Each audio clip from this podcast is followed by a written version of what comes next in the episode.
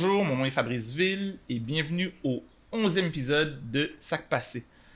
On est aujourd'hui au moment de l'enregistrement le 21 mai 2021, euh, qui est en plein durant la, première canicule, je dirais. Alors, euh, pour ceux qui nous voient à l'écran, vous constatez qu'il fait chaud. Ceux qui nous entendent et qui nous écoutent, tout simplement, euh, ben en fait, je vous vous l'indiquer. Je pense que ce qui est présent pour moi présentement, c'est simplement qu'il fait vraiment chaud. Et c'est la première fois que j'essaie, en fait, de, participer à une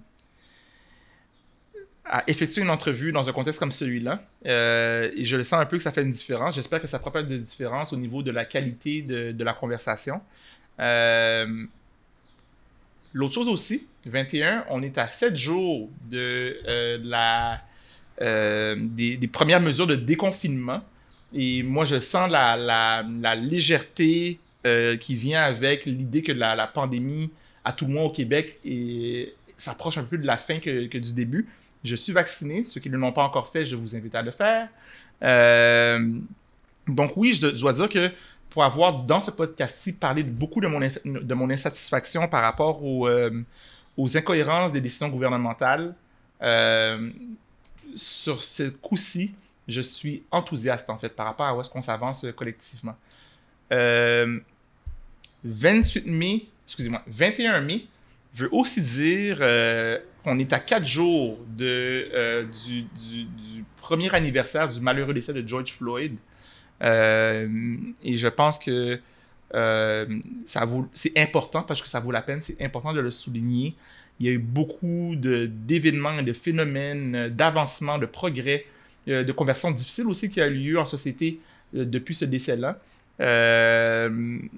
et, je pense le nommer simplement, de manière aussi simple, simplement pour nous inviter à réfléchir à quel est notre engagement à la lutte contre le racisme et particulièrement le racisme anti-noir euh, depuis en fait ce décès-là. Parce qu'il y a eu toute une, lancée, on se rappelle des carrés noirs sur Instagram, ben on en est où? Je soulève la question sans offrir nécessairement de réponse. Euh, et en en parlant, je nommerais aussi que j'ai une pensée pour Jesse Chacuan parce que quand George Floyd est mort, euh, et il y, a plusieurs autres personnes qui sont mortes dans des circonstances assez tragiques, mais quand George Floyd est mort, Jesse Chacuan était encore vivante. Et en ce moment même se déroule l'enquête du coroner sur les circonstances de sa mort, où on voit les personnes qui euh, ont participé à sa mort, entre autres une des infirmières qui l'avait insulté, ne pas être authentiques et ne pas entrer dans une forme de vérité par rapport à quels ont été leurs comportements par rapport à Jesse Chacuan. Et je pense que la notion que les, plusieurs peuples nous ont euh, invités à considérer, la notion de vérité et réconciliation, elle est importante de ne pas chercher la réconciliation uniquement et oublier la vérité. Euh, je le nomme, mais la famille de Jesse Chacuan était un peu dans la, même, euh, dans la même réflexion quand elle a entendu le malheureux témoignage de l'une des infirmières qui a participé à la mort de Jesse Chacuan.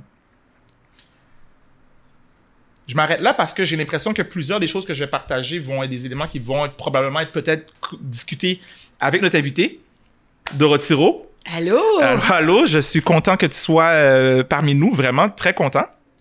Euh, Dorothy qui est la fondatrice, la directrice générale d'Audace au féminin. Euh, dont on va parler, je présume. En tout cas, je serais bien surpris qu'on ne parle pas d'audace au féminin, euh, mais que je connaissais d'une autre époque également, avant même que le, que le, Audace au féminin existe et avant même que l'événement phare d'Audace au féminin, le Salon international de la femme noire, existe également. Donc, on aura l'occasion de parler de tout ça, j'imagine, mais juste te dire très content à nouveau que tu sois parmi nous. Ben, merci beaucoup. Merci beaucoup, euh, Fabrice. Hmm. Et euh, je suis vraiment content d'être là à Sac Passé. eh oui, parce que Sac Passé, ça vient aussi avec la belle chaleur. Puis tu disais que c'est la première fois qu'on est en pleine canicule. Donc, Humblement, je veux dire que ma présence amène beaucoup de chaleur à cette émission. je, suis, contente, puis euh, je sens qu'on va avoir des, des conversations chaudes, des débats chauds qui vont être lancés. Donc, euh, merci de l'invitation, puis euh, je suis bien contente aussi de faire connaissance avec ton auditoire. Pour ah. ceux et celles qui ne me connaissent pas encore. Ben, je l'espère bien. Pour, ceux, pour ceux et celles qui te connaissent, c'est une occasion de te redécouvrir. Ouais. Et les autres, c'est Get with the Program parce que Dorothy, elle, elle mérite d'être bien connue. L'œuvre d'art qui est avec nous, pour ceux, et celles qui nous écoutent euh, habituellement, savent que j'introduis toujours une, une, une, œuvre d'art. Euh, c'est c'est une œuvre euh, qui représente en fait briser le code. Mm. Et je, le nomme pour différentes raisons.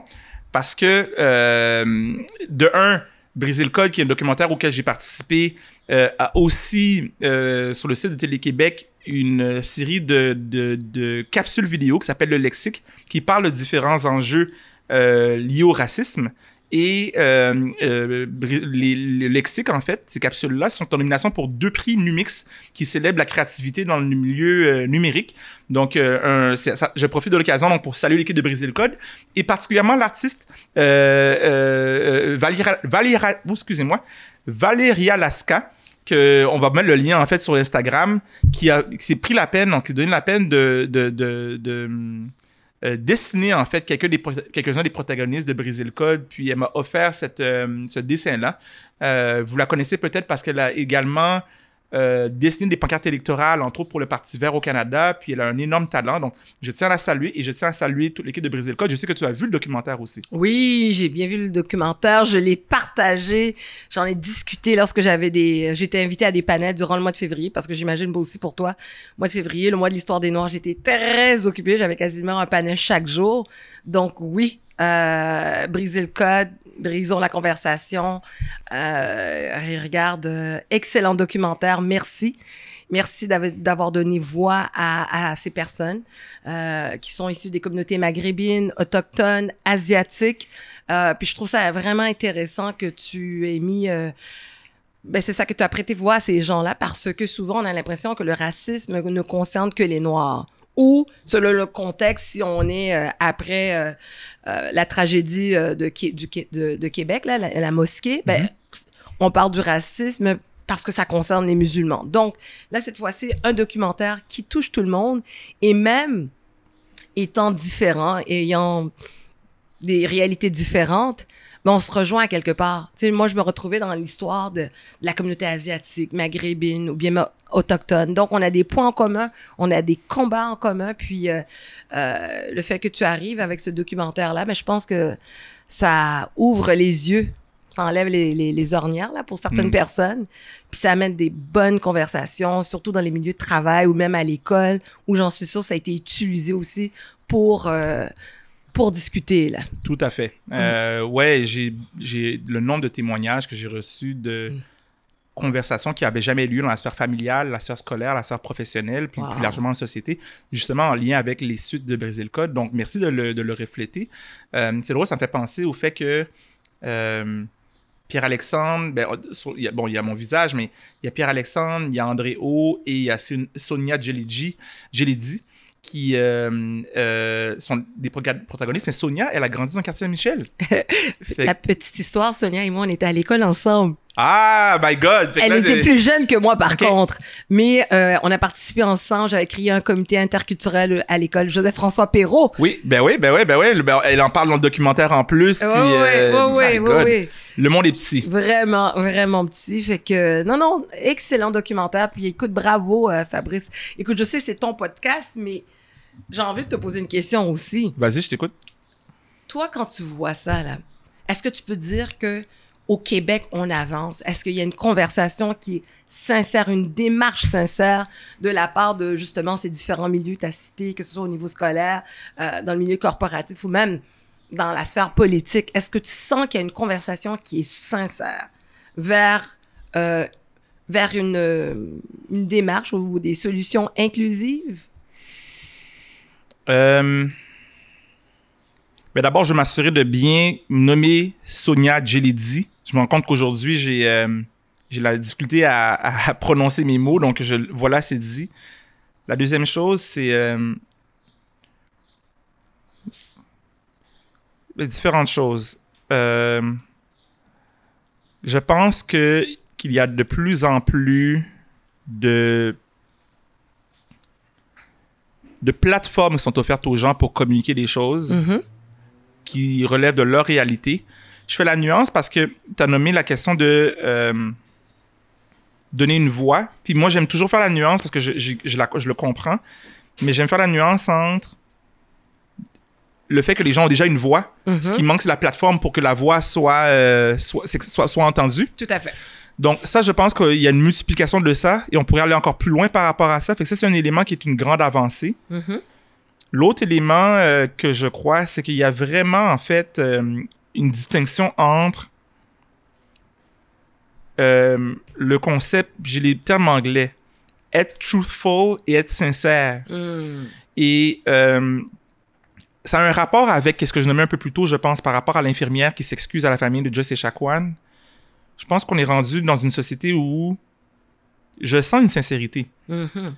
Et la sincérité, c'est peut-être une intention de faire progresser les choses, mais pour descendre dans une forme de vérité, Mhm.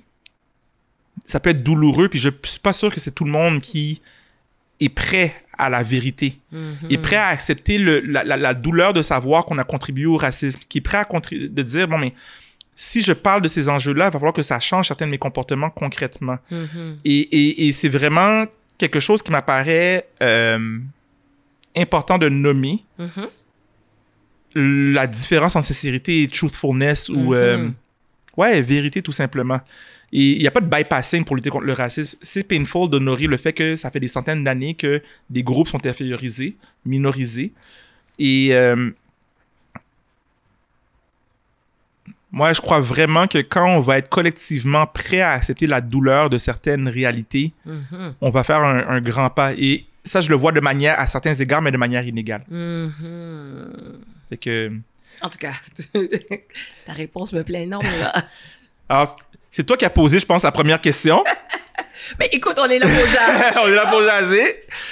Et moi, j'ai ma question à poser que je ne t'ai pas posée. OK. Ça a passé? Oui, ma plus mal, non. Écoute, euh, je suis là. euh, écoute, euh, on, on est dans les préparatifs du Salon international de la femme noire qui va avoir lieu du 28 au 30 mai prochain. Euh, et ça coïncide aussi avec le déconfinement. Donc, euh, euh, nous, on fait Hmm. cet événement virtuel. Donc, encore une fois, euh, c'est euh, trouver les astuces pour euh, dire aux gens qui écoutez, sortez dehors, mais revenez regarder en ligne le salon. Euh, de toute façon, ça va être là aussi pendant, pendant plusieurs jours aussi sur, euh, sur Facebook. Mais euh, sinon, je vais bien. Écoute, euh, tu sais, ça a l'air de rien, mais moi aussi, j'ai mes moments où j'ai besoin de décompresser. Puis, euh, puis des fois, pour moi, décompresser, c'est tout simplement faire mes petites choses quotidiennes euh, qui ont l'air anodines, ne serait-ce que faire la lessive, euh, tu retrouver mon, mon rôle de sans être sous les projecteurs, là, faire la Mhm. lessive, euh, préparer le souper, me casser la tête, OK, qu'est-ce que je prépare, euh, euh, m'écraser devant Disney+, écouter Top Model, euh, lire un bon livre, ça, c'est des petits moments qui me, qui me sont chers, puis euh, retrouver aussi ma famille. Donc, je suis contente d'entendre ce, ce déconfinement parce que ça me manque, puis c'est là que je puise mon énergie. Puis, euh, tu sais, moi, ça a l'air de rien, mais moi, j'ai décidé en 2019 de plus avoir d'enfants parce que j'en voulais toujours un deuxième. Et en même temps, ben, c'est là que mon frère m'a annoncé, un de mes frères m'a annoncé que sa conjointe était enceinte. Fait que je suis contente. J'ai un petit neveu maintenant, donc Mm. euh, j'ai des neveux et nièces, mais lui, c'est le plus jeune. Donc, tu sais, juste m'occuper d'un bébé, là, j'adore ça. Ça a l'air de rien, là, mais j'adore ça. Mais j'ai constaté aussi que j'ai plus la même patience qu'auparavant. ton, ton enfant à quel âge, toi? Il y a 15 ans. 15 ans. Ouais, ouais, ouais. Comme j'aime souvent le dire, c'est un beau petit saloperie. On lui dit allô. Ah oui, oui, oui, parce que là, juste en venant ici, là, il me chattait, il me dit, oh, maman, je vais être ci, je vais être ça. Tu sais, je dis, regarde, là, commence pas à m'énerver, là, je suis dans le métro, là. C'est comme c'est pas le Ah. moment, là. Fait que, c'est ça. Donc, euh, c'est, c'est ça, là, dans l'état d'esprit où je suis, là, présentement, euh, c'est un jour à la fois, comme on dit, mais euh, beaucoup de choses aussi sur les épaules, ça, je suis conscient de cela.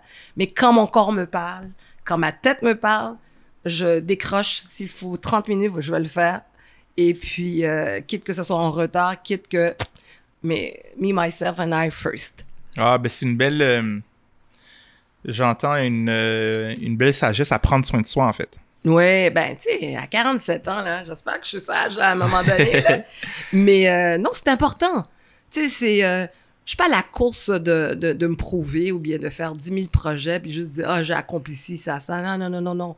Je pense que j'aime mieux faire une chose à la fois, mais bien, puis de faire des choses qui me plaisent, qui me passionnent, qui me qui me justement là, qui me réveillent tu sais euh, j'ai j'ai pas nécessairement à mettre de réveil matin pour me réveiller pour faire quelque chose parce que je suis déjà motivée euh, à le faire. Et puis, euh, puis là, ça donne, là, je te parle, on est à Saint-Michel. Moi, je fais deux jours semaine à la TOU comme agent de liaison parce que pour moi, c'était important de contribuer à ma façon aussi au quartier Saint-Michel où j'ai grandi. Fait que actuellement, on recherche entre autres euh, des, euh, des jeunes décrocheurs pour des postes qui vont participer, en fait pour un stage de 10 semaines. Mais c'est un beau défi que j'ai. Puis, euh, puis, puis c'est le fun parce que je, je renoue contact avec les organismes du quartier, mais aussi je m'en vais sur le terrain, je parle avec les commerçants, avec les gens dans la rue. Tu sais, c'est, c'est mon hood. Fait que euh, j'aime ça. Puis, euh, euh, écoute, j'ai l'impression que j'aime, j'aime les défis. Tu sais, fait que tout ça là fait que c'est, c'est excitant là. C'est drôle parce que j'étais pas au courant que tu étais impliqué à la, à la, cohu- à la TOU. Ouais. Euh, j'avais vraiment l'intention de te questionner sur le quartier Saint-Michel. J'allais, j'avais l'intention de commencer en te questionnant sur l'audace au féminin. Puis toi, tu nommais que tu faisais une chose à la fois. Puis, euh, puis là, je me rends compte que finalement, tu as peut-être plusieurs différents projets. Euh, tu dis une chose à la fois, mais finalement, c'est une chose à la fois en même temps. Faut pas oublier aussi, je vous l'ai dit, je suis maman. Hein? Donc, une maman fait tout en même temps. Euh, pendant que je suis en train de préparer le souper, il y a la machine à laver qui brasse. Euh, je passe l'aspirateur aussi entre les deux. Tu sais, on, on est capable de faire tout ça. Alors, euh, je fais la même chose aussi avec les projets. Puis, peut-être aussi, c'est pour ça que j'ai pas voulu un deuxième enfant parce que le mien est rendu autonome. En fait, quand j'ai goûté à la liberté, je me suis dit, ouf! Tu, tu imagines retourner à l'amener à la garderie, courir pour les couches à gauche, à droite, retourner au primaire, faire les devoirs assise avec mon enfant, je l'ai faite. Donc Mm. là, je me disais, Mm, non, puis, puis c'est ça. Donc c'est un choix que j'ai fait personnellement. J'ai, j'ai envie d'occuper ce temps-là ailleurs, sur d'autres projets que j'arrive encore à, à gérer. Mais, euh, mais c'est ça. Je pense qu'on aussi, on, tu sais, des gens comme toi et moi, on est des gens passionnés. Hein? Fait que, sais, à un moment donné, oui, il faut apprendre à dire non, mais des fois aussi, c'est difficile de dire non. Mm. J'entends beaucoup la, la notion de potomitan quand tu, Mm. quand tu, euh, quand tu parles. euh, euh, une expression qui est beaucoup utilisée dans la culture haïtienne, le- qui, qui honore la femme comme étant une potomitan. Euh, puis t'as- quand je l'ai nommé, tu as fait Hmm, c'est comme si j'imagine que tu connectes un peu avec ça. Je sais pas qu'est-ce que ça évoque pour toi quand je, quand je mentionne ça. Ah oui, ben ça évoque beaucoup de choses. C'est sûr que la première chose que qui, qui vient en tête quand tu parles de ça, je pense à ma mère qui était un potomitan.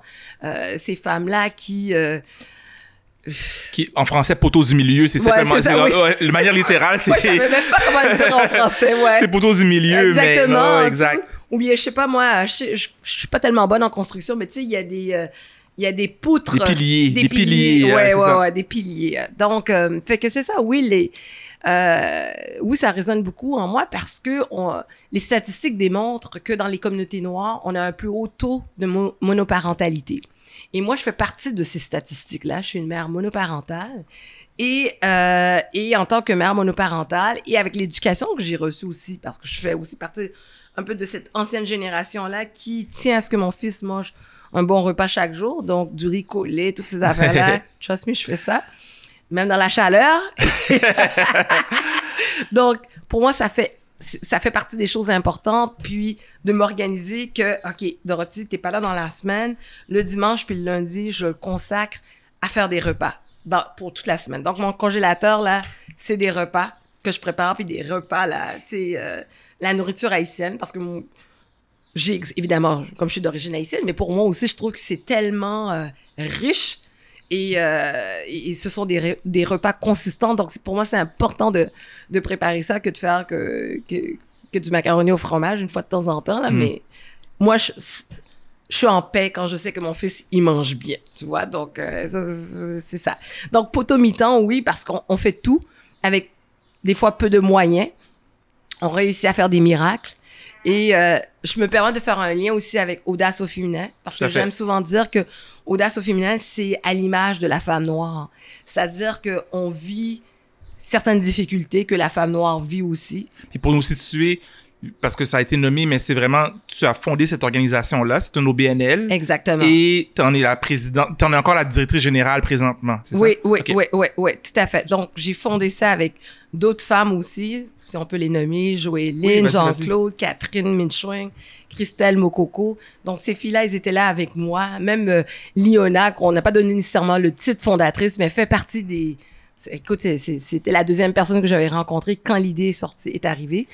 Et euh, pour en revenir à ce que je disais, c'est que oui, euh, c'est à l'image de la femme noire, cette OBNL, parce que avant George Floyd, ben nous aussi, hein, on était, euh, on faisait partie de ces organismes qui étaient invisibilisés, où nos voix, tu sais, fallait qu'on se batte pour faire entendre notre message. C'était, euh, les gens étaient peu réceptifs à ce message, ou encore une fois, on banalisait les réalités de la femme noire, parce que nous, on prône l'avancement des femmes noires. C'est vraiment mettre en lumière des femmes noires qui brillent dans l'ombre.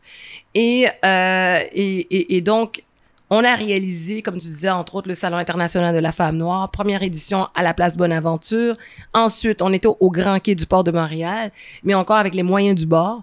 Et, euh, et encore une fois, ben, tu sais, ça me fait penser au slogan Black Magic ou Black Girl, Rock. ouais, ouais c'est ça. C'est-à-dire que sais, tu te dis comment comment on a pu faire ça? Tu sais, c'est au Grand Quai par exemple, c'est au Vieux Port, puis on voulait que ce soit BCBG, you know, que les gens arrivent et puis euh, euh, soient impressionnés. Puis on l'a fait parce que pour nous, encore une fois, tout ce qu'on fait, c'est toujours euh, c'est plate à dire, on est dans nous, on, les communautés noires, on a tellement eu peu de place ou bien on a tellement été sous-estimés, puis on a on a aussi tellement une marge d'erreur très très très mince on dirait qu'on doit toujours constamment nous prouver. Donc, nous, euh, avec le Salon international de la femme noire, on fait, pas pour impressionner la galerie, mais pour faire un statement.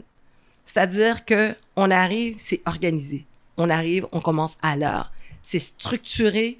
Euh, le décor est recherché, puis j'aime souvent dire, quand on arrive au Salon international de la femme noire, comme disait Oprah, faut qu'on arrive, on sent qu'on arrive chez des Noirs. Donc, on, va le voir, le, un look euh, afrocentrique, euh, pas afrocentrique, mais afro-urbain, euh, ne serait-ce que dans nos tableaux, les œuvres d'art qui vont être, euh, être présents. on se démarque par la qualité du contenu. puis aussi, on veut pas nécessairement cantonner le discours de la femme noire qu'aux produits cosmétiques ou bien aux cheveux. Parce que, you know, Mhm. C'est vrai que c'est important pour nous, ça je le cacherai pas. Bon, regardez pas mes ongles, hein, parce que j'ai pas eu le temps pour ça. Mais ceux qui nous écoutent, concentrez-vous sur ma voix, c'est ça qui est plus important. Un 800 d'euros dessus. c'est mon côté. Là, Fabrice, il m'a connu quand j'étais humoriste, là, fait que je, je, cacherai, je cacherai pas mon petit côté euh, niaiseuse. je l'assume puis j'adore ça. Mm. Euh, mais c'est ça, là. Donc, on a voulu euh, étendre, euh, faire entendre nos voix aussi sur d'autres conversations. Euh, en 2019, on, parlait de la loi 21. Cette année, on parle d'écologie intersectionnelle. on va parler des élections municipales. Pour nous, ça, c'est important parce que, comme tu disais tantôt, quand tu disais que tu veux pas nécessairement donner voix, mais le Salon international, c'est une plateforme. Tout à fait. C'est un porte-voix pour dire que, hello, on existe, on fait partie de la société québécoise canadienne, on veut être là aussi, on veut partager nos points de vue. Euh, quand on a commencé le salon, la première édition, il y avait le mouvement MeToo, mais je trouvais ça dommage que les femmes racisées n'étaient pas invitées à discuter de, de cet enjeu-là parce qu'on le vit différemment. Tout comme cette année, on a abordé la violence conjugale. On avait une femme noire qui a expérimenté la violence conjugale. On dit pas que c'est plus tabou chez nous ou bien à quelque part, oui, c'est un peu plus tabou parce qu'on a beaucoup de difficultés à parler de tout dans les communautés noires. Mm. OK? Donc, déjà là. Mais on sait que ça existe partout, puis ça n'a pas de couleur, la violence conjugale.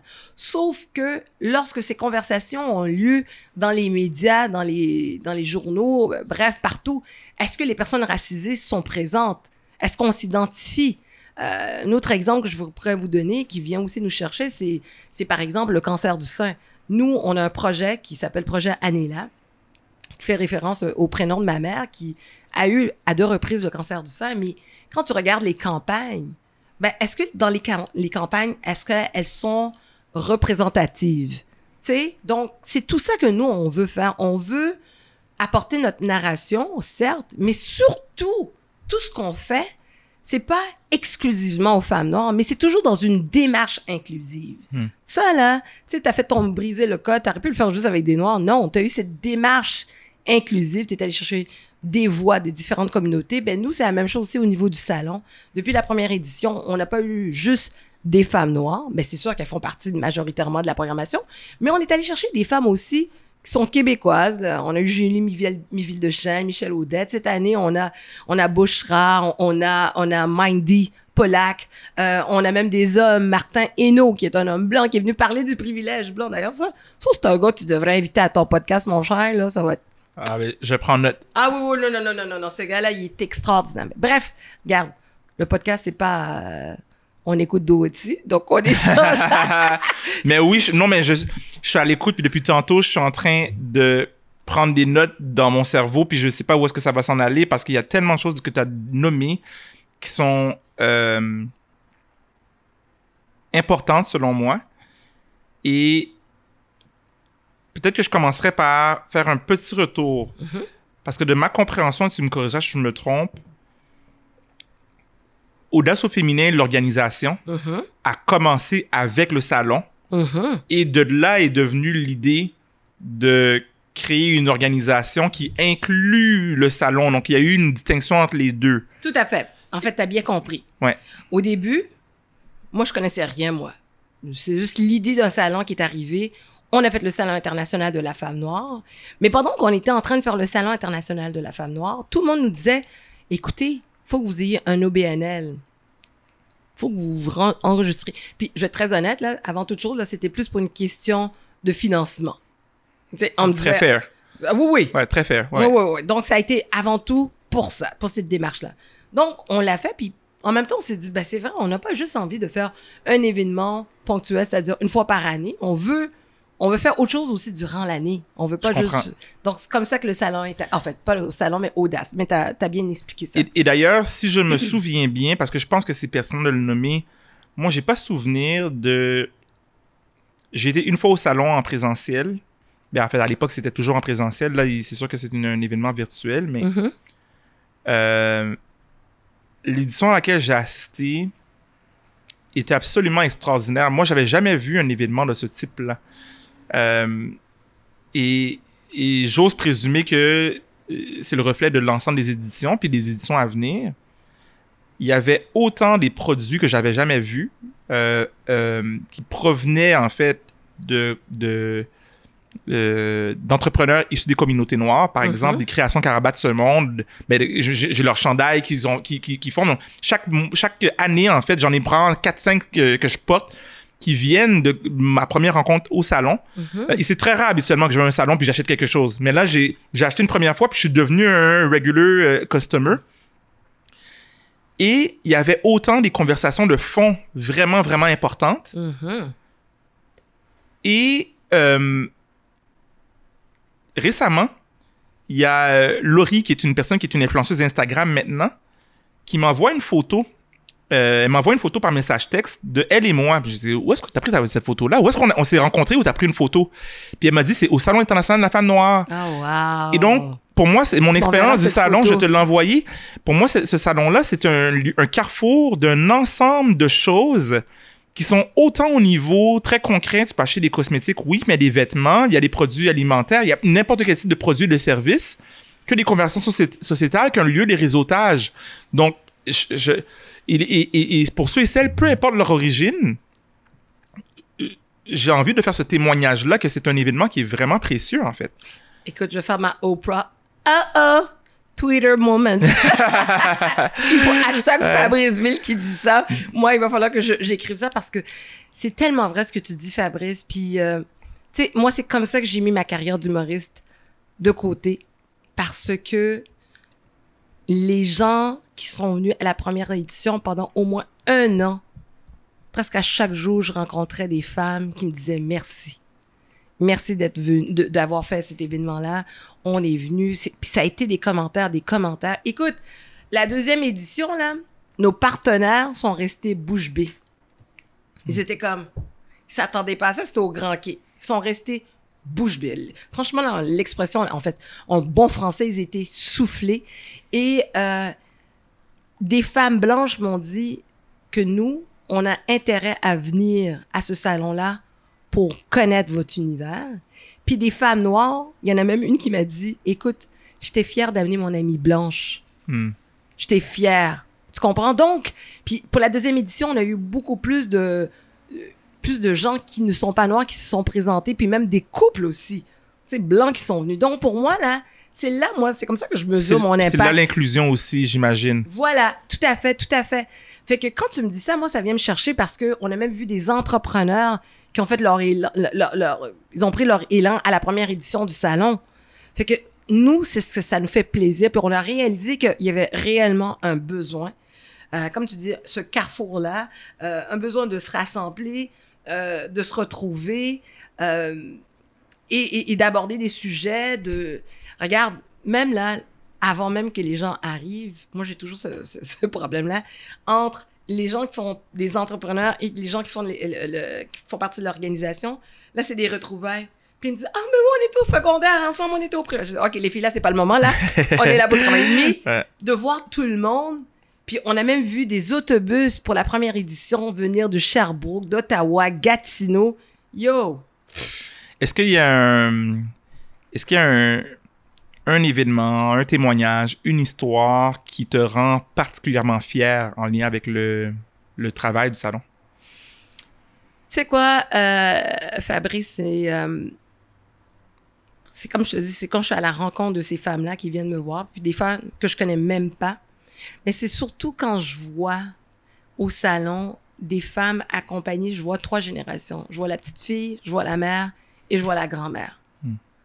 Et ça, ça veut dire beaucoup pour moi. Parce que les grand-mères, elles étaient là. Certaines, euh, tu sais, je pense à des Régine Laurent, je pense à des Vivienne Barbeau, je pense à...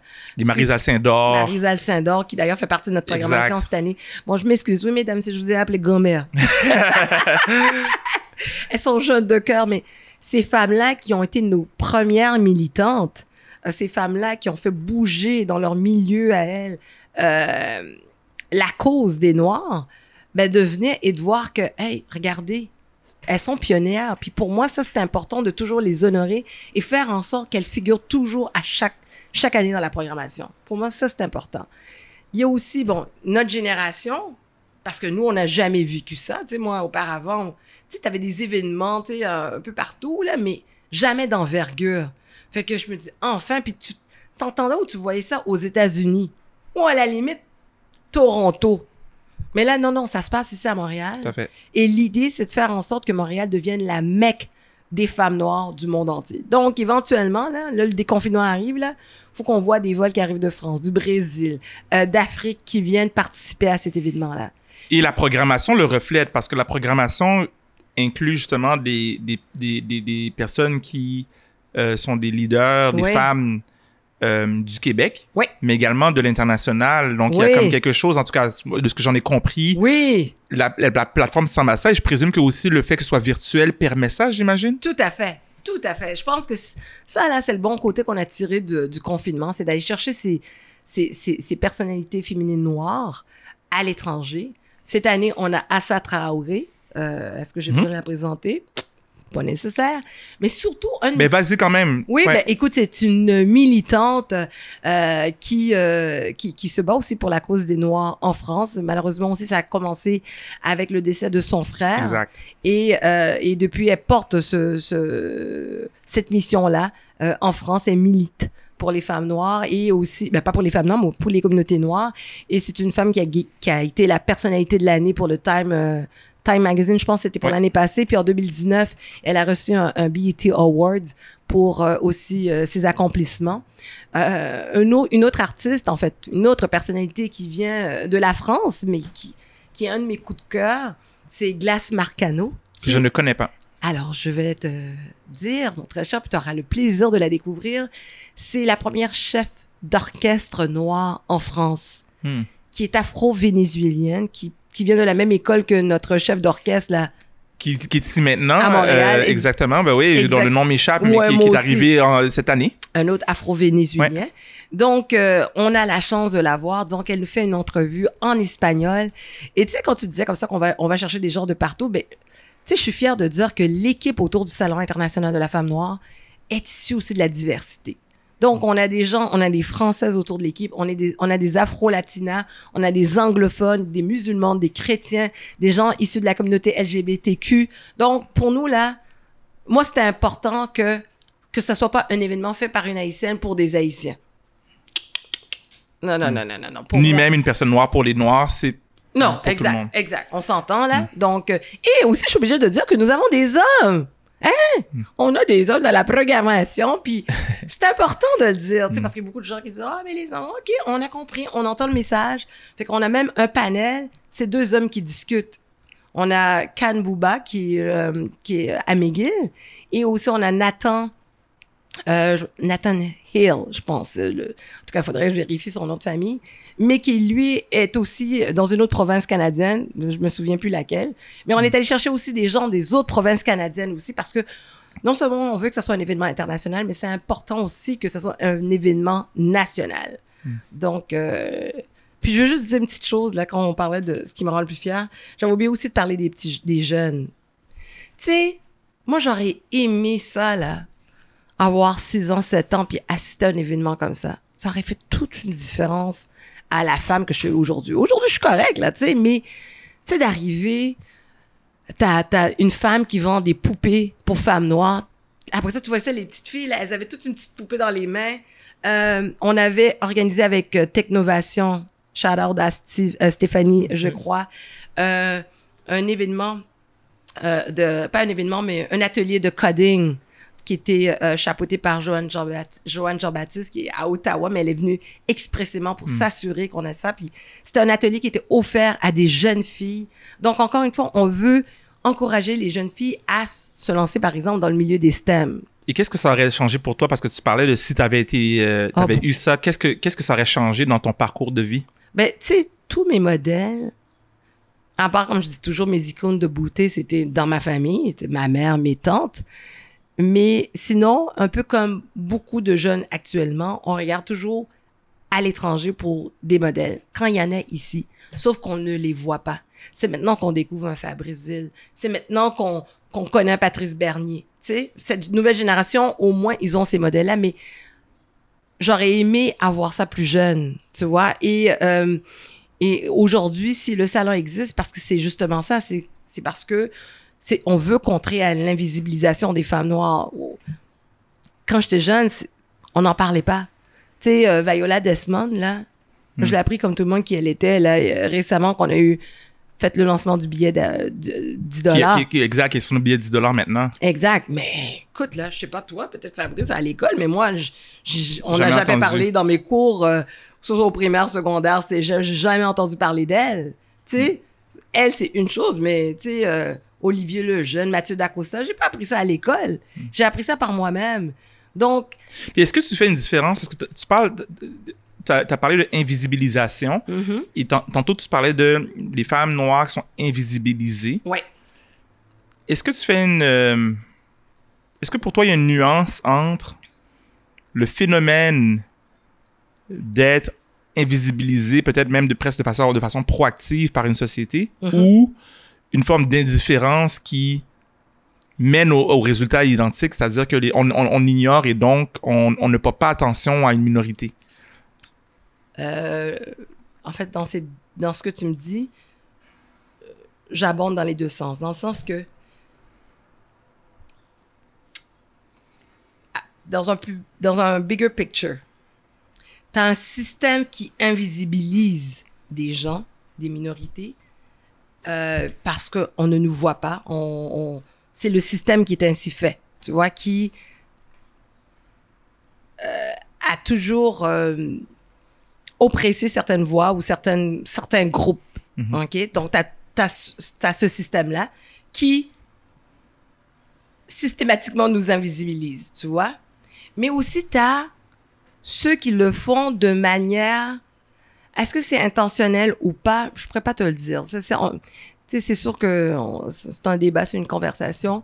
Euh, moi, je vais te donner un exemple plus concret qui me vient en tête.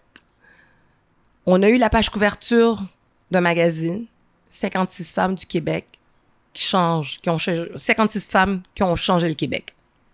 Sur ces 100 56 femmes, une seule femme noire a été mentionnée, qui est Yolande James, chapeau à Yolande James, et sa photo était même pas sur la page couverture, c'était à l'intérieur. Je m'en souviens de ça. Est-ce que c'est normal? Non. En Et c'est peut-être le, le même- finalement, c'est peut-être le même phénomène que qu'on parle de invisibilisation consciente ou inconsciente, ça pointe vers le même phénomène. Puis c'est là où il y a une forme de d'importance que peu importe d'où ça vient, le changement est nécessaire. Tu sais. Absolument. Absolument. Puis c'est, malheureux, mais c'est vrai. C'est, écoute, tu, tu, tu l'as mentionné dans ton introduction, ça va faire un an que George Floyd est décédé, paix à son âme. Euh, mais tu sais, je, fais même la blague, je dis, ce gars-là, il devrait être canonisé parce que sa mort a été un sacrifice pour tous les Noirs. Contre son gré, tu sais. Exactement, contre son, son gré. Hmm. Mais il a fallu que cette vidéo-là, qui en passant a été prise par une femme noire, Daniela Fraser, euh, puisse circuler, bouleverser, en fait, circuler à, l'échelle planétaire, mais qui a réveillé des consciences. Tu sais, je regardais euh, le, Black Lives Matter, mais même aussi en Australie, les aborigènes se sont inspirés de ce mouvement-là. Euh, dans les pays maghrébins, euh, que ce soit en Tunisie, au Maroc, en Algérie, ben, les Noirs aussi ont pris plus de place. Tu sais, je veux dire, le Black Lives Matter a, été, en fait, continue toujours aussi euh, être un mouvement euh, qui qui vient en fait donner force aux opprimés. Et euh, c'est ça. Le, le, D'ailleurs, dans tout ce mouvement-là, Mhm. euh,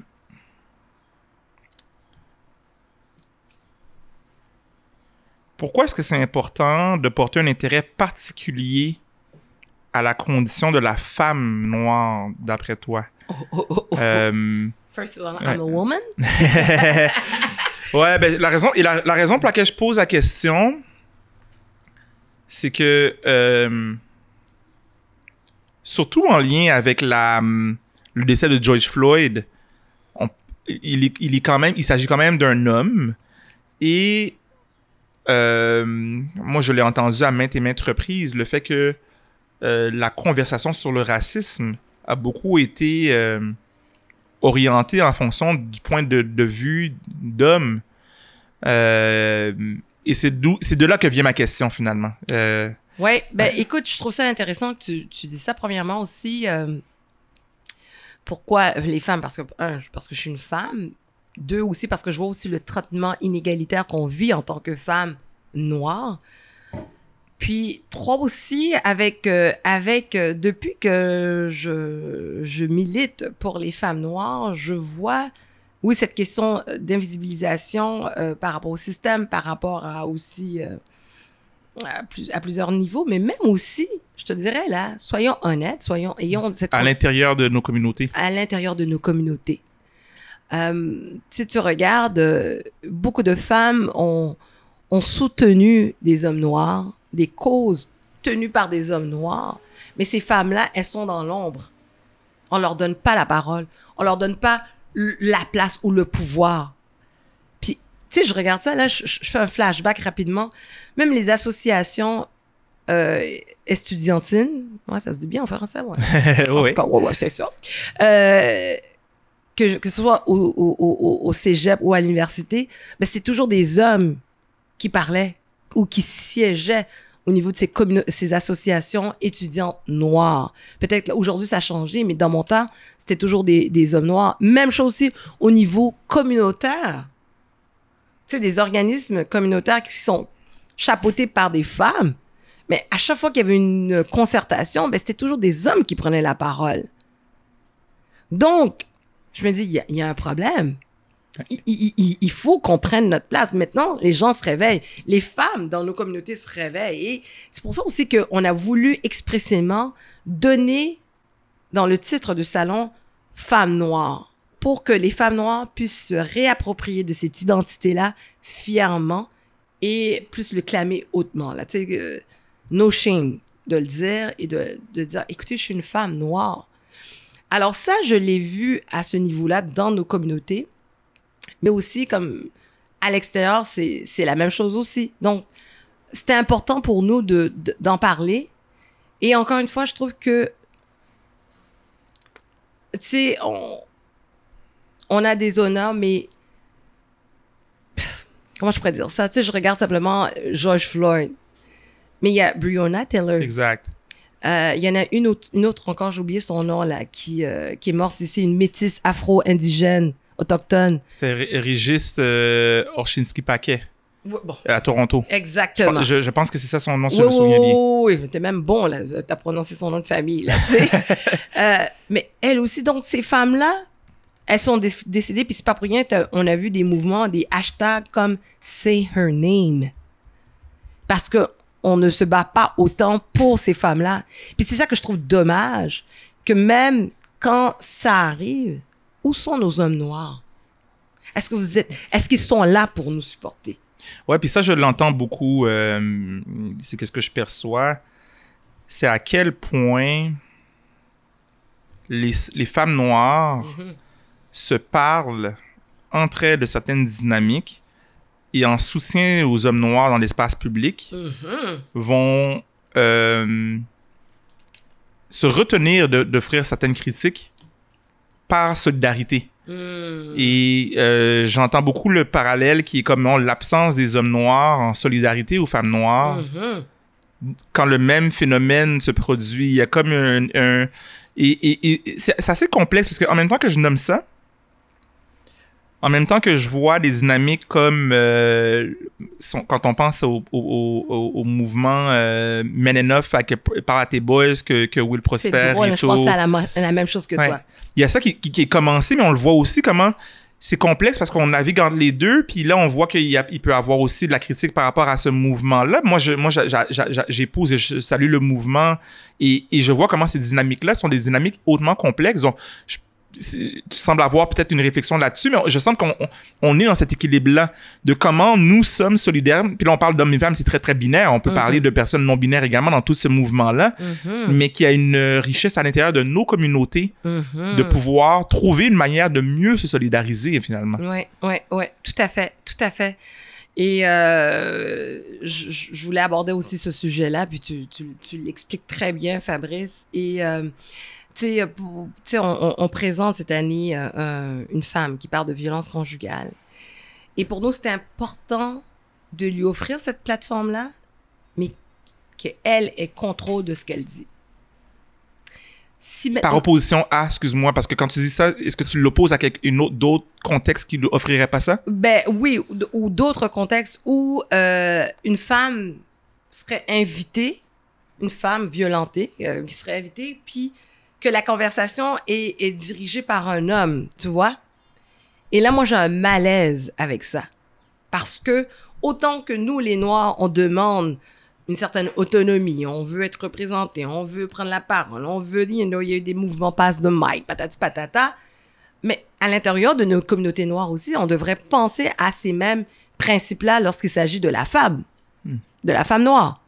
Donc, nous, c'est ce qu'on a fait, c'est qu'on a donné cette plateforme-là à cette femme-là et on lui a dit, tu nous racontes ton histoire, tu parles à d'autres femmes. Mais il y a personne qui va te dire, si maintenant un autre homme arrive dans le décor, cet homme-là va être là, par exemple, pour euh, expliquer, par exemple, euh, euh, le phénomène d'un point de vue masculin ou part comment les hommes peuvent apporter une solution, mais de là à prendre contrôle d'un mouvement, j'ai aussi un petit malaise. Hmm. Parce que je, je pense que euh, Est-ce que, est-ce que quand tu nommes ça, excuse-moi, mais juste bien te suivre, quand tu nommes ça, est-ce que quand tu fais, tu nommes ça, est-ce que tu fais le lien avec le mouvement Men Enough ou tu fais, ou tu, tu, tu fais pas le lien avec le mouvement? je, je fais aussi le lien avec le, le mouvement, puis shout out à mes boys, je les aime beaucoup, Thierry, Ricardo, euh, Will, Et Rito, oui. Oui, et Rito, ouais, exactement. Euh, euh, je, je trouve ça noble et j'aime l'intention qui est là-dedans. Mais il faut encore une fois, enlever euh, ce pouvoir-là aux femmes. Tu sais, comme on dit, joue low profile. Tu sais, je, je pense que euh, pour moi, je trouve que l'initiation est bonne. Et je m'en... L'initiation. L'initiative est bonne. Et je me rappelle même aussi, j'avais même contacté un gars, puis j'avais dit, écoute, il va falloir que vous fassiez euh, quelque chose avant même que le mouvement des boys arrive. C'est un gars qui est bien impliqué. Je dis, faites de quoi? Parlez aux jeunes hommes. Faites une campagne dans les écoles secondaires. Tu sais- tu sais, un non, c'est non, là. Quand une fille te dit non, ou bien qu'elle change d'avis, oh, faut pas s'énerver puis commencer à la frapper ou quoi que ce soit, ou bien la dénigrer. Euh, tout est dans le langage aussi. Donc, sais, moi-même, je disais ça, c'est important que ces hommes-là, ces jeunes hommes-là, voient d'autres modèles aussi, d'autres gars qui viennent leur parler. Parce que l'idée est bonne, parle à tes boys. Hmm. Je suis, très, je suis d'accord avec ça. Mais il faut pas oublier de toujours mettre la femme aussi au centre de, ce- de, de cette initiative. Tu sais, euh, que, que, que ces gars-là, euh, Ricardo, je pense que, je sais pas comment ça s'est fait, mais je pense que ça aurait été judicieux de prendre le temps de s'asseoir avec des femmes qui sont déjà au combat, des femmes par exemple noires, et de voir comment on peut travailler ensemble.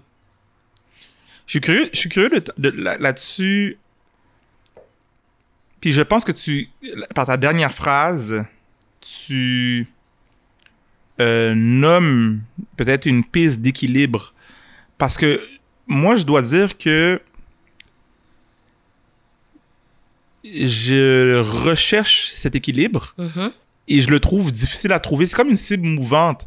Parce que par moment, on entend, par rapport à un ensemble d'enjeux, hein, euh, Mhm. on entend, euh, ben non, non, vous devez parler. Puis là, c'est comme, OK, ben les gens parlent, puis c'est comme, ah, ben non, là, faut, faut que tu donnes la voix. Puis ce que- j'entends de ce que tu nommes, c'est, non, non, mais comment est-ce que tu peux prendre, prendre ta parole, mais en le faisant en collaboration avec d'autres? Et moi, j'ai pas été dans les, euh, dans les euh, coulisses de cette initiative-là. Euh, puis c'est pas tant pour parler de l'initiative en particulier. Mais je trouve la recherche d'équilibre difficile parce que c'est presque un damn if you do, damn if you don't. Mm.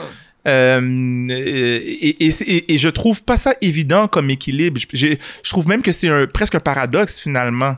Ben oui et non, mais en même temps, faisons le parallèle avec, euh, je sais pas moi, le mouvement MeToo. Ouais. À un moment donné, là, même les gars, ils savaient plus est-ce qu'on complimente une fille ou on complimente pas, tu sais, où on se situe là-dedans? Tu sais, j'y touche-tu, j'y touche pas, c'est-tu un non, un, petit, un non peut-être, ou. Mais la première des choses, c'est parle-en la personne. Tu sais, puis comme je dis souvent, tout est dans le ressenti aussi.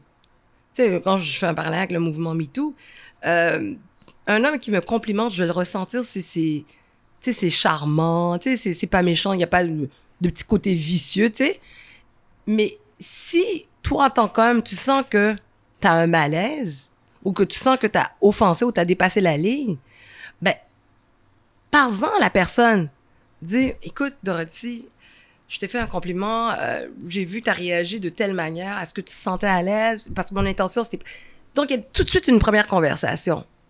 Alors, j'aurais aimé qu'on fasse de la même manière. Tu sais, c'est comme aussi à un moment donné pour le mouvement Black Lives Matter, comme tu dis, il y a eu les carrés noirs. Puis là, tout d'un coup, tout le monde se jetait sur les noirs. Puis, tu sais, on veut pas être instrumentalisé.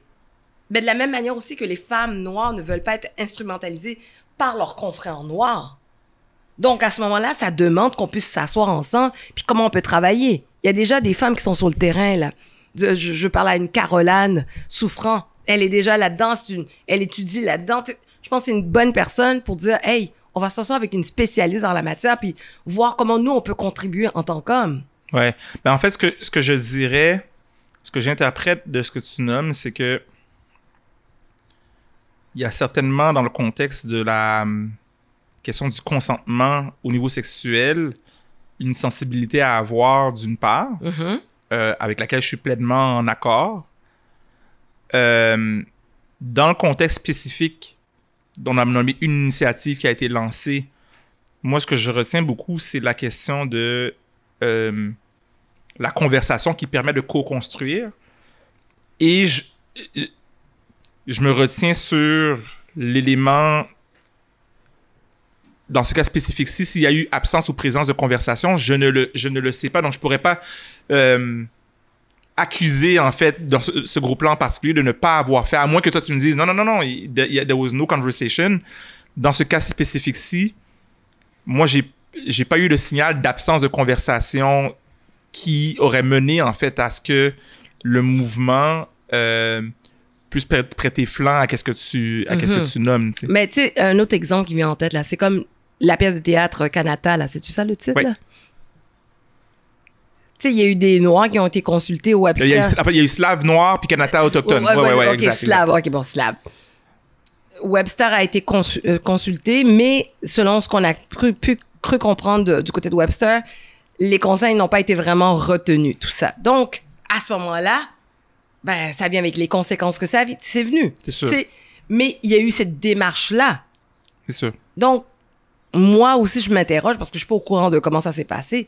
Moi, je me, me demande aussi, dans cette démarche-là, est-ce que des femmes ont été consultées? Des femmes noires ont été consultées? Pas, pas, tu sais, puis ça, c'est pour moi, c'est tellement important parce que, encore une fois, les hommes noirs jouissent du support des hommes noirs et des femmes noires. Tandis que les femmes noires jouissent avant tout du support des femmes. Quelques hommes vont supporter une femme qui milite, qui dit certaines choses. Mais moi, là, je, regarde par exemple juste les likes, les whatever. Ça va être majoritairement des femmes. Majoritairement des femmes. Donc, euh, je pense que ça, ça aurait été important. Puis, euh, et, et pas seulement dans ce, dans ce, pour cet exemple-là, par rapport à la violence conjugale, mais je pense dans tout, je pense que même à l'intérieur de nos communautés, il faut qu'on regarde de quelle, de quelle manière qu'on donne la place aux femmes noires? Est-ce qu'on les supporte? Est-ce qu'on les protège? Est-ce que, tu sais, quand une femme se fait attaquer sur les réseaux sociaux, êtes-vous là, messieurs, pour baquer cette femme-là? Euh, moi, je l'ai vu avec Camara. Ouh! Le gars est arrivé, à tout le monde en parle, blindé. Hmm, il y avait des bodyguards. Tu sais, moi, j'avais l'impression qu'il était avec The Nation of Islam. C'était pas ça, mais carrément ça. Oui, oui. Donc, des hommes noirs de la communauté ont supporté, donné cette force-là à M. Camara pour passer à tout le monde en parle. Donc, il était pas tout seul sur le plateau. Tu sais, t'avais un Will Prosper qui était là. Pendant qu'il était là, qu'est-ce qu'il y avait aussi? Il y avait tous les réseaux sociaux qui étaient là aussi pour, you know, s'assurer que toute attaque, on protège. Mais est-ce qu'on fait la même chose pour les femmes? Moi, je serais curieuse de savoir si Carla Beauvais, elle a eu ce soutien-là de la part des hommes. Parce que je parle de Carla Beauvais parce que c'est ce que j'ai vu au niveau des réseaux sociaux qu'elle a été attaquée, puis ça a été sur le plan personnel. J'ai- vu même aussi lorsqu'elle a fait son gala dynastie un mot qu'elle a lancé à la communauté noire.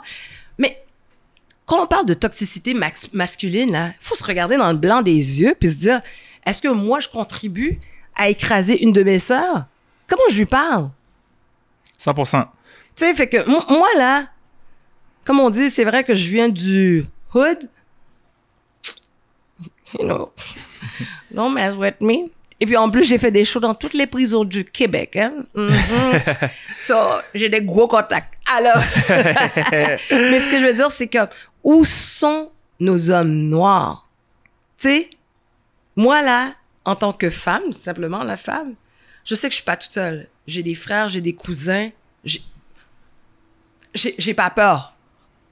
Mais maintenant, la Dorothy qui porte le chapeau d'audace au féminin ou quoi que ce soit, là, si on vient m'attaquer, est-ce qu'un Fabrice Ville va être là pour dire patati patata? Est-ce qu'un Will Prosper, un Thierry Lindor, un Ricardo Lamour, vous qui avez une tribune, est-ce que vous allez être là pour me protéger? Et c'est là que, que des fois, je me dis, il y a une, euh, un déséquilibre.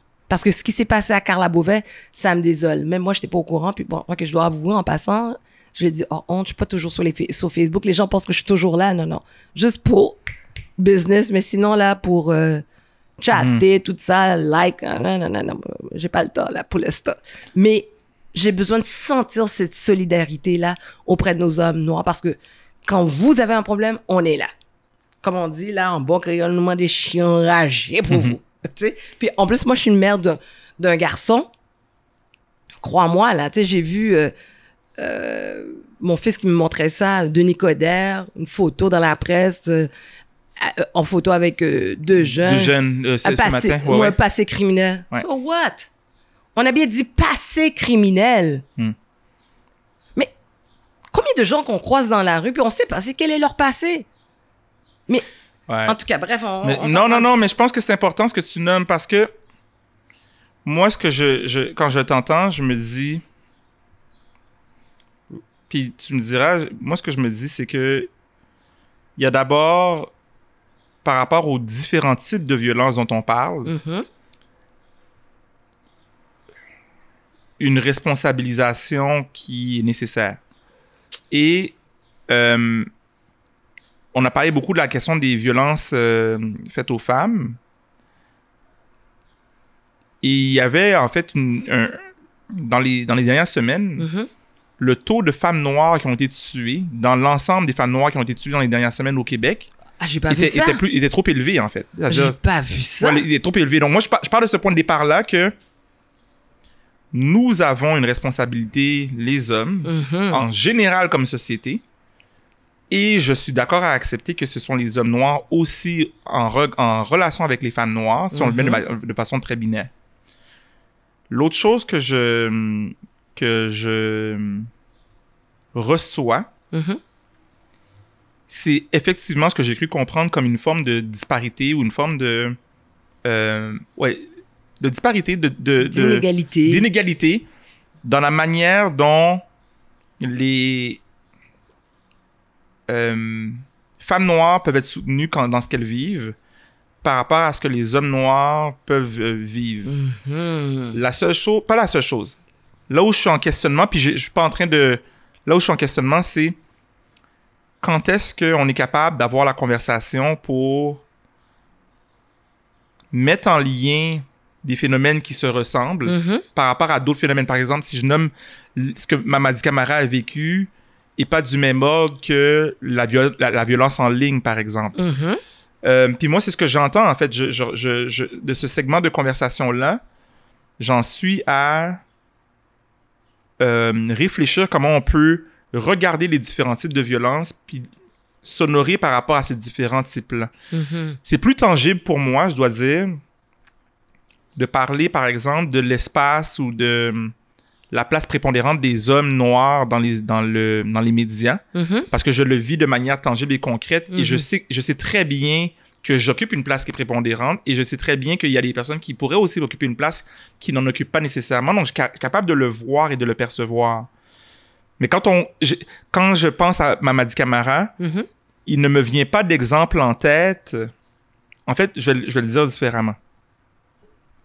L'exemple qui me vient en tête par rapport à Mamadi Camara euh, dans le- le- les, dernières semaines, Mhm. j'ai le comparatif de la femme qui a été violentée euh, dans... euh, À la salle? dans- non pas à la salle, excuse-moi, au métro Jean Talon. Euh, elle elle s'est fait battre dans- au métro Jean Talon par des, euh, des, euh, des gardiens de la STM. Mhm, mhm. Et dans ce cas spécifique-là, Ouais, ça me dit vaguement Ouais. quelque chose. dans, ce cas, ouais. dans ce, cas, ce cas spécifique-là, je me retiens parce que je suis au courant aussi de qu'est-ce qui a peut-être pu générer un soutien et qu'est-ce qui a pu faire en sorte qu'il n'y a pas eu de soutien. Mhm, Et c'est pas uniquement le désengagement, par contre. mhm. Il y a des facteurs qui font en sorte que les gens se mobilisent pas dans un contexte donné et se mobilisent dans un autre. Donc, mais je retiens vraiment la question de trouver les espaces pour se parler de ces choses-là, pour faire les nuances, parce qu'il y a des choses que moi j'ai vu aller dans les médias, genre, ah, j'étais pas au courant, je connaissais la personne, je n'étais même pas au courant. Mais si j'étais au courant, je, je, je, je, je- j'aurais agi. Mhm. Et, et des fois, je suis au courant, il se passe quelque chose, non, je peux pas agir parce qu'il y a quelque chose qui se passe qui fait en sorte que j'agis pas non plus. Je peux Mhm. parler juste de ma personne seulement, mais c'est ça que je retiens en fait dans ton, dans ton partage, cette, euh, ces espaces-là de conversation. Ben, moi, je te dis déjà merci, Fabrice. Je te dis merci parce que hein, tu, tu, tu as parlé du Salon international de la femme noire dans le journal Le Devoir pour la première édition en 2018. Eh ben oui, j'avais même oublié ça. Ben oui, Hein? tout à fait. Euh, donc ça, c'est une des choses, mais aussi, présentement, tu m'as invité à cette émission-là, à ce podcast, ton podcast, chez toi. C'est beau chez lui en passant. Et euh, tu m'invites, puis on a cette conversation-là. Puis je me sens à l'aise de parler avec toi. Franchement, là, j'oublie quasiment qu'il y a la caméra, la- le micro. Que plein de monde peut nous en- vont, vont nous entendre, pas qu'ils peuvent, ils vont. il n'y a pas de problème. Ouais. On est deux adultes qui Ouais. s'assument. On est vaccinés. J'ai pas encore pris mon vaccin. Ça s'en vient. Mais c'est ça, là. Fait que, je, je, moi, je te dis déjà merci parce que on entame cette conversation-là. Puis, je passe le, flambe- le flambeau à une autre femme où tu pourras l'inviter, pas nécessairement pour parler de ça, mais une femme noire, par exemple, pour parler de tout et de rien, mais avoir cette conversation franche et honnête pour voir comment on peut en- en- avancer aussi en tant que communauté. Tu sais, on, on met tant d'efforts pour aller chercher des sous, pour au niveau de l'entrepreneuriat, patati patata, mais n'empêche qu'il y a encore des discordes dans cette même communauté noire. Mm. Mais, mais j'apprécie vraiment le fait que on ait cette conversation-là, puis que on ait cette tribune-là, parce que je j'y pense rapidement, là, je j'en ai pas vraiment vu ce genre de tribune-là, puis où on a pu se parler ouvertement et où ça va être, être entendu at large. C'est-à-dire, pas juste à l'intérieur des communautés noires, mais à l'extérieur aussi. Hmm. Fait que, je te dis, euh, je pourrais te dire, je te lève mon chapeau, mais je, je vais lever mon toupette. je pense, je pense qu'il y en, il y en, je pense qu'il y en a, j'en ai pas top of mind qui viennent, mais je pense qu'il y en a et je pense qu'il peut en avoir plus. Absolument, c'est ce qu'on veut, on encourage ça. Exact. Puis tu vois, par rapport à, par rapport à ce que tu nommais, euh, l'idée que finalement on peut se parler en fait d'autres choses que la condition spécifique des, euh, des personnes noires, j'ai vraiment quand même cette curiosité-là, le fait que euh, ce que tu fais aujourd'hui, Mm-hmm. Tu sais, on sent vraiment un engagement par rapport à un, en- un enjeu spécifique. Mais tu as un passé de gestionnaire RH, tu as un passé d'humoriste. Comment est-ce que ce parcours-là informe ton travail au quotidien? Sais, je fais le chiffre pour aussi parler de- d'éléments qui informent qui tu es. Euh, puis par rapport à ce parcours-là, ouais, comment ça informe? Ces, ces deux dynamiques-là? Il y en a peut-être d'autres qui informent ton la femme que, que j'ai devant moi aujourd'hui. Ben écoute, c'est sûr que ça, mon parcours en RH m'aide par rapport à, à l'équipe que j'ai constituée autour d'Audace au féminin par d'autres personnes comme aujourd'hui, tout fier, notre gestionnaire des communautés qui commence. Shout out to Efosa. Mhm. Donc, euh, c'est ça. Donc, euh, je pense que ça, ça, ça, ça m'aide aussi euh, de, de voir, OK, une- on a tel manquement au niveau de l'organisation. On va aller chercher ces personnes-là. Comment aller chercher? Comment on analyse un CV? Mais moi, je vais toujours de là, puis je le faisais comme ça, même, même aussi en entrevue, je vais plus que, que de rester collé à un CV. Là. Moi, moi, faut vraiment qu'on se parle dans les, droit dans les yeux. Puis, euh, puis mes, mes, entrevues ont toujours été aussi un moment de plaisir. Moi, là, j'ai, euh, quand je travaillais en, euh, en ressources humaines, j'avais même un tableau de mes, de, de, de mes stars, tu sais, d'embauche, de, d'employés que j'embauchais. Puis je me disais, je suis en train de planter des graines dans cette compagnie-là. Hmm. Puis ça, c'est une étoile, une étoile. Puis aujourd'hui, je suis contente quand je vois un qui était euh, concierge dans des immeubles, aujourd'hui possède un commerce à Sainte-Anne euh, de Bellevue. Euh, un autre, je me rappelle très bien, en entrevue, qui arrivait de France. Je l'ai embauché comme technicien. Puis je me rappelle très bien, il, il voulait que je pousse le rendez-vous de l'entrevue parce que on était en pleine FIFA. Puis il voulait pas manquer le match. Puis j'ai fait exprès, je l'ai booké exactement à l'heure du match. Puis aujourd'hui, ce technicien-là est retourné à la facu- faculté de médecine vétérinaire pour aller chercher l'équivalence de son diplôme vétérinaire qu'il a eu en France. Mais non seulement ça, il a poussé ses études euh, en pathologie. Puis aujourd'hui, il est pathologiste. Donc, il fait un salaire de six chiffres pour euh, Charles Rivers. C'est là où je travaillais. Et j'en suis très fière. il y a vraiment tout ce côté-là de, d'empowerment puis d'émancipation de la personne. Que ce soit, on a parlé de la question de la femme noire beaucoup, mais je retrouve le même. Ah oui, pour tout le monde. ouais, pour tout le monde. Ah oui, oui, oui, pour tout le monde. Puis, euh, puis, puis l'humour, ben, j'ai, toujours aimé rigoler. Tu sais, euh, sais, on peut être dans une conversation extrêmement sérieuse, puis tout d'un coup, je sors une blague comme ça, out of nowhere. Euh, pour moi, c'est, important, puis ça fait partie même des valeurs d'audace au féminin, d'avoir du plaisir. Mm. Tu sais, euh, on est en moment de stress, là, c'est comme, on garde le sourire, tu sais, on fait une joke, il y a de l'ambiance, tu sais, puis ça, ben, tout le monde l'a toujours vu à chaque fois qu'ils arrivent dans nos réunions, tout ça. Donc, pour moi, ça, c'est important. Et, euh, et, et, et je te cacherai pas aussi le, le fait que j'ai quand même joué d'une certaine euh, visibilité médiatique quand j'étais humoriste. Ben, ça m'a aidé dans mon message aujourd'hui en tant que, que personne qui, qui milite pour la, la femme noire. Euh, tu sais, euh, je pense que ça, ça m'a aidé. Euh, et c'est ça, je je sais pas où l'avenir va me- m'amener, mais je je, je- écoute, Mais as-tu quitté le milieu euh, de l'humour pour te lancer vers Audace au féminin? Et je vais juste compléter quand même le- la, question. En fait, euh, ceux qui nous entendent seulement n'ont pas vu que tu as hoché la tête, donc tu n'as pas répondu verbalement. Mais je me demandais si c'était aussi un départ du milieu. Donc, il y a une différence de quitter un milieu sans te projeter ailleurs Non. ou c'est vraiment un élan vers, vers, ouais, le salon? C'est après l'édition, en première, après la première du Salon international de la femme noire, je me suis dit, oh, OK, il y a quelque chose à faire là. Là, je viens de mettre au monde un espèce de gros bébé, là. Puis euh, je dois, je dois m'assurer d'avoir une structure. Fait que là, j'ai mis ma carrière d'humoriste de côté. Je venais de signer avec euh, Encore Production. J'ai tout mis ça là de côté parce que je sentais que j'avais, comme on dit, cet appel-là. Donc, je suis allée prendre des cours sur l'entrepreneuriat pour savoir comment ça se passe, euh, pour comprendre c'est quoi un, un OBNL. Tu sais. Je me rappelle quand je suis allée au registre des entreprises, ils me parlent de CA. Hmm. Pour moi, euh, je savais pas que C'est un, calling qui t'a mené vraiment. Ça, je savais même pas que j'avais un CA, puis c'est au registraire des entreprises qui m'ont dit Ah oui, je dis, OK, j'ai vraiment besoin de prendre des cours pour comprendre hmm. c'est quoi. Fait que, oui, oui, c'est un appel, puis. Euh, j'ai toujours ce souhait-là de, de, retourner à un moment donné euh, en humour, tu sais. Euh, hmm. Même si j'ai 82 ans, je vais retourner quand même faire un petit show avant m'aller. euh, dans, dans, quand on aura, dans, dans 50 ans, tu appelleras ton podcast avant m'aller. C'est-à-dire avant que je parte. oui, voilà, voilà. C'est beau de te ah. voir rire, Fabrice. Ah, ben merci. C'est vrai, j'ai pas l'impression que je t'ai vu vraiment rire ou même sourire. Ah, non? Non? Je te vois toujours très sérieux, très. Euh, tu sais, le gars intellectuel, le nerd, là. Puis j'adore comment.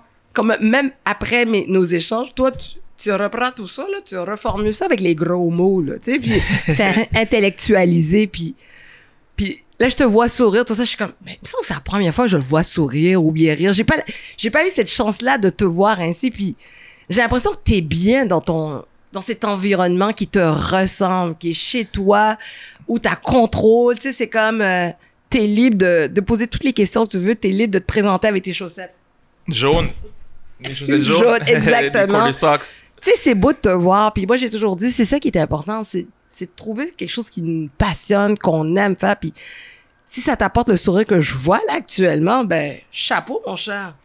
Ouais, ben merci. Euh, merci de le. Euh, je dirais que quand je suis dans l'espace médiatique, puis je parle d'enjeux de discrimination, de racisme, la, ben, racisme et discrimination, euh, ben, c'est généralement des entrevues courtes. C'est généralement des entrevues on parle de racisme, c'est comme il n'y a pas énormément de place. Il y en a, on peut en parler avec humour. Mais il n'y a pas vraiment de place pour. Euh, la place est moins grande mm-hmm. pour. Euh, quand on est à RDI, pour avoir un, côté plus léger. Et, euh, mais je me sens quand même authentique dans ces moments-là. C'est juste que l'espace, il, est différent. alors que moi, mes amis qui m'entendent rire plus régulièrement, ils me disent que j'ai un rire communicateur. fait que quand je ris, les autres ils rient, puis ils savent pas pourquoi ils rient, tu sais. Mm. Euh, et c'est vrai que, ben, dans, il y a comme un, peut-être un personnage ou euh, quelque chose qui se génère que finalement, je, ben, je, j'ai pas nécessairement, en fait, cette, euh, cet espace-là dans qu'est-ce que je fais au quotidien que, les mhm. gens voient publiquement. Mhm. Mais euh, mais il y en a certaines sphères où fait merci de le nommer. Je je j'ai le goût de euh, quand même de communiquer plus rondement ou plus largement comment je vis ma vie. Mhm. D'ailleurs, c'est Toni Morrison, l'auteur, qui parlait de ça, comment le racisme, c'est une distraction, ça t'empêche de faire qu'est-ce que tu veux faire. Mais c'est un peu ça que j'entends, c'est que finalement, le racisme est une distraction. On finit par parler de quelque chose qu'on n'a pas le goût de parler vraiment.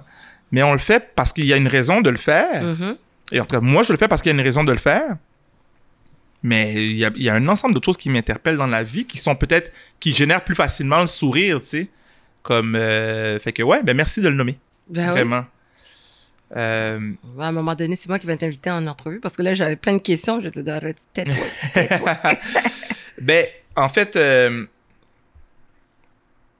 le on pourrait parler pendant quand même plusieurs pendant un bout. Moi, j'ai ben, si tu avais une question à me poser, je suis, En fait, je vais poser une question, puis après, tu poseras la question que tu veux poser. Ok, parfait. Ok, cool. Ok. Euh, ça, ça, ça, ça, me, ça me travaille dans mon esprit, puis j'ai le goût de, de, le déposer parce que c'est en lien avec ce qu'on a exploré. Mm-hmm. Puis je voulais pas comme partir puis revenir, mais je me questionne beaucoup. Je sais pas, je sais pas si tu connais un peu la notion de. euh, j'ai l'expression anglaise, identity politics. Tu sais, c'est que c'est comme toujours faire des choix individuels et de société en étant fixé sur les identités. Mhm. Et euh, par opposition à faire des choix qui vont être inclusifs, mais qui vont tenir compte de nos identités. Je- de manière très euh, simpliste, c'est comme ça que je le présente. Mhm. Et donc, pour moi, il y a une différence, par exemple, entre favoriser l'émancipation des communautés noires Mhm. et favoriser de manière illégitime la, la question de la personne noire à tout prix, même quand la personne noire va avoir posé un geste, va avoir agi d'une manière qui ne mérite pas nécessairement d'être soutenue. Il y a un exemple très concret, là, puis je, je m'en cache pas. Euh, tu sais, François Bouguingo qui ment dans les médias, on peut pas te sauver. Comme, il... Ou non, comme, tu sais, on peut pas te sauver parce que t'es noir. Fait quelque chose qui viole les normes journalistiques et tu ne mérites pas, non, de continuer. Parce que c'est... Et non, moi, je me, je me trahirais, je pense, à soutenir, en fait, un François Bouguingo dans qu'est-ce qu'il a fait. Et peu de personnes l'ont fait, parce que j'en ai pas vu beaucoup. Et par opposition à quelqu'un qui se fait sortir des médias de manière injuste parce qu'il y a du racisme. Et, et- et je retiens ça dans une conversation. Comment est-ce qu'on arrive à avoir des conversations pour honorer nos identités et que nos, nos identités soient incluses dans notre manière de vivre ensemble pour pas tomber dans le piège de se défendre juste parce qu'on a une couleur de peau, juste parce qu'on est une femme, juste parce que ci, parce que ça. Et je suis très prudent de le nommer d'une manière qui est bien reçue.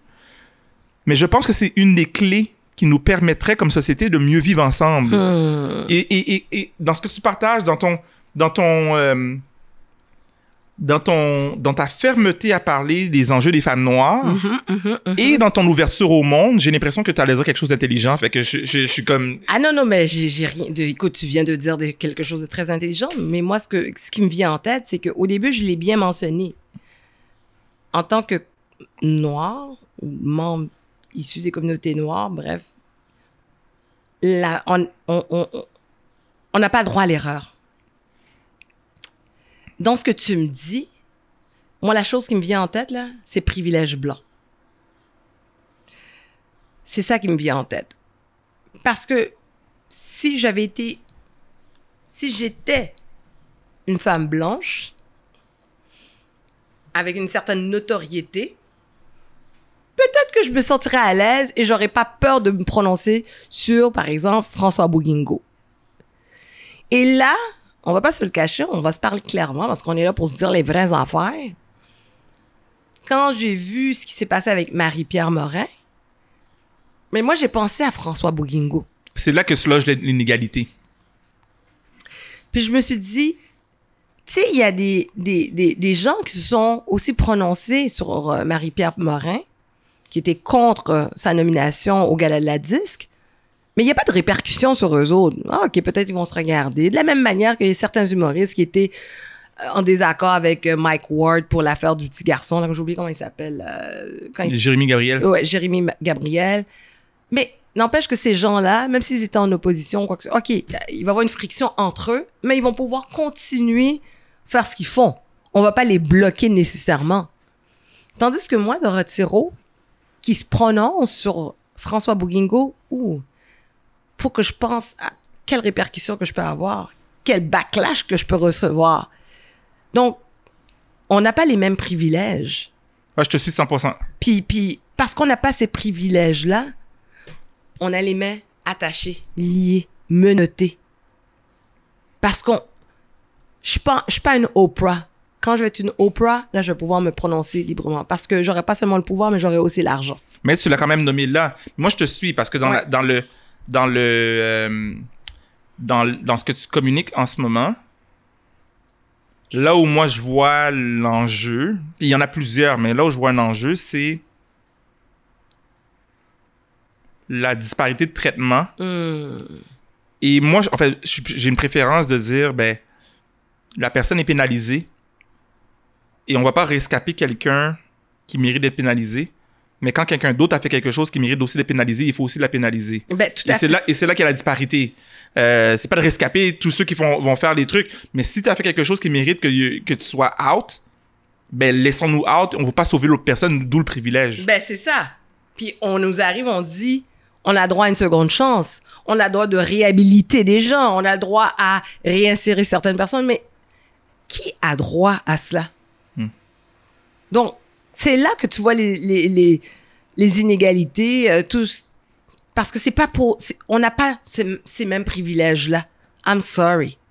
Et Ouais. puis, il y a personne qui peut pas me dire le contraire. Si c'est le cas, ben, qu'on ait une sérieuse conversation, puis ça, euh, ça sera à tout le monde en parle, ça sera pas avec moi par contre, là, mais, tu sais, non. Si, il faut que ça s'appelait pour tout le monde, je veux dire, il faut que ce soit égalitaire pour tout le monde. Ouais, je te suis, Ouais. Je te suis. Ça répond à mon questionnement. Hmm. Alors moi, ma petite question, ça n'a aucun rapport avec ça, mais quand je t'écoutais parler euh, par rapport euh, euh, tantôt à ce que je te disais, que c'est beau de te voir sourire, rire, justement, toi, qu'est-ce qui te fait rire? Qu'est-ce qui te fait- sourire? Je te pose cette question-là parce qu'on on a l'image du Fabrice Ville qui est souvent invité à toutes les plateformes. Et malheureusement, des fois, ta voix est associée lorsqu'il s'agit d'injustice ou bien pour parler de la cause raciale ou du, racisme et tout ça, mais on veut t'entendre parler sur la sortie d'un livre aussi, par exemple, ou bien d'un film, mais pas parce qu'on parle d'un film noir qu'on va nécessairement inviter Fabrice. Bref, Ouais. moi, cette image-là, on, on, on, on- on voit toute cette même image-là. Moi, je suis pas dans ton cercle, mais j'ai envie de, de percer un peu le personnage. J'ai envie de connaître un peu plus Fabrice Ville. Qu'est-ce qui te fait rire? Et puis, qu'est-ce qui fait de toi un gars qui peut être autant normal ou bien ordinaire, là, tu sais? Euh... ben, D'un, moi, je dois dire que je je cherche pas à protéger un personnage. Mhm. Je, je nomme ça parce que certaines entreprises, certaines personnalités vont avoir un brand qu'ils veulent euh, Mhm. représenter. J'ai j'ai pas vraiment ce on, on a tout un brand mais j'ai pas vraiment un brand que je protège fait que finalement je suis je suis moi dans qui je suis Ah, t'es pas Euh, Fabriqueville? non, exact. Je protège pas, je protège pas un magasin de tissu, tu sais. Puis, euh, par rapport à ça, ce que ça fait, c'est que, en fonction des différents événements que je vis, Mhm. j'ai l'impression que on va associer une image, et c'est donc vrai, un peu comme je le mets un peu plus tôt, c'est que plus je vais faire des, des trucs qui vont être dans un- une sphère sérieuse, plus on va se faire une image sérieuse. Puis oui, des fois, il y a vraiment une réflexion qui est quand même plus, euh, disons, euh, de type intellectuel, quote-unquote, qu'on va voir dans qu'est-ce que je fais, qui va m'associer à peut-être une image que moi, je, je, je, je me sens pas le honneur de cette image-là. Mhm. Euh, Fait que qu'est-ce qui me fait rire? Puis oui, des fois, sur, sur mes plateformes, ça arrive, donc, dans- surtout euh, sur, via certaines stories, ou des fois, je vais aller, tu sais, je communique plus beaucoup vraiment par rapport à, mes- à ma vie personnelle, euh, familiale, amicale, sur les réseaux sociaux, mais qu'est-ce qui me fait rire? C'est- Tu sais, très simple, je- être avec des amis, moi j'ai des amis, on arrive, puis on, on rit, puis on sait même pas pourquoi on rit, mais on a cette énergie-là d'humour. Euh, je joue au basketball, puis euh, c'est pas dans, dans le rire, mais c'est vraiment dans le plaisir beaucoup que ça s'inscrit. Le travail de pour trois que je suis avec les jeunes, ben oui, je danse. Tu danses? Ben oui. Qu'est-ce que tu danses Oh, comme ça? ouais, ben écoute, j'ai grandi dans le hip-hop, j'ai, grandi dans le compas. J'ai, en fait, j'ai appris à danser le compas plus tard, dans, dans le tard, mais... Ah, là, il faut mettre la musique compas ici. Ah, non, je non, danse. ouais, mais, mais oui, j'a- j'adore danser le compas. En fait, Menti. Ben oui. euh, euh, Fabrice. Ouais, ouais. Alexandre, Alexandre qui, Oui. qui, euh, avait, qui est un, un, un entrepreneur de la communauté haïtienne, avait fait un compas challenge au début de la pandémie, puis je m'étais pas, euh, je n'étais pas gêné de danser le compas qu'un ballet euh, Menti. de- J'ai sur, sur ça. Instagram. On peut retrouver ça. Ah, Ça, ça existe quelque part.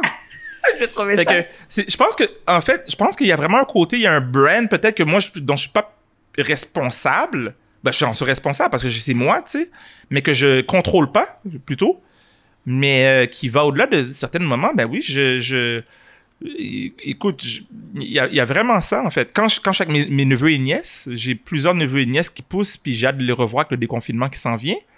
Mais ils me font rire, là, ça n'a pas d'allure, tu sais. Avec, avec les enfants, j'aime beaucoup les enfants. Ouais. En fait, c'est ça mon... Comment ça, en avoir des enfants? Ouais. OK. Combien? Ah, ça, je sais pas. OK. J'ai pas de nombre. euh, j'aimerais en avoir euh, plus qu'un.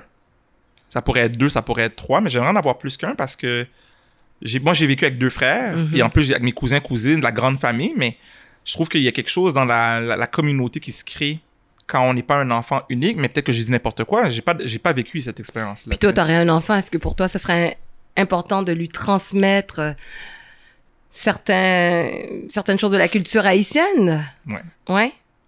D'y parler créole, le compas, la nourriture Pour haïtienne. moi, c'est vraiment important. Hmm. Pour moi, c'est vraiment important. Je pense que. euh, je pense que les identités.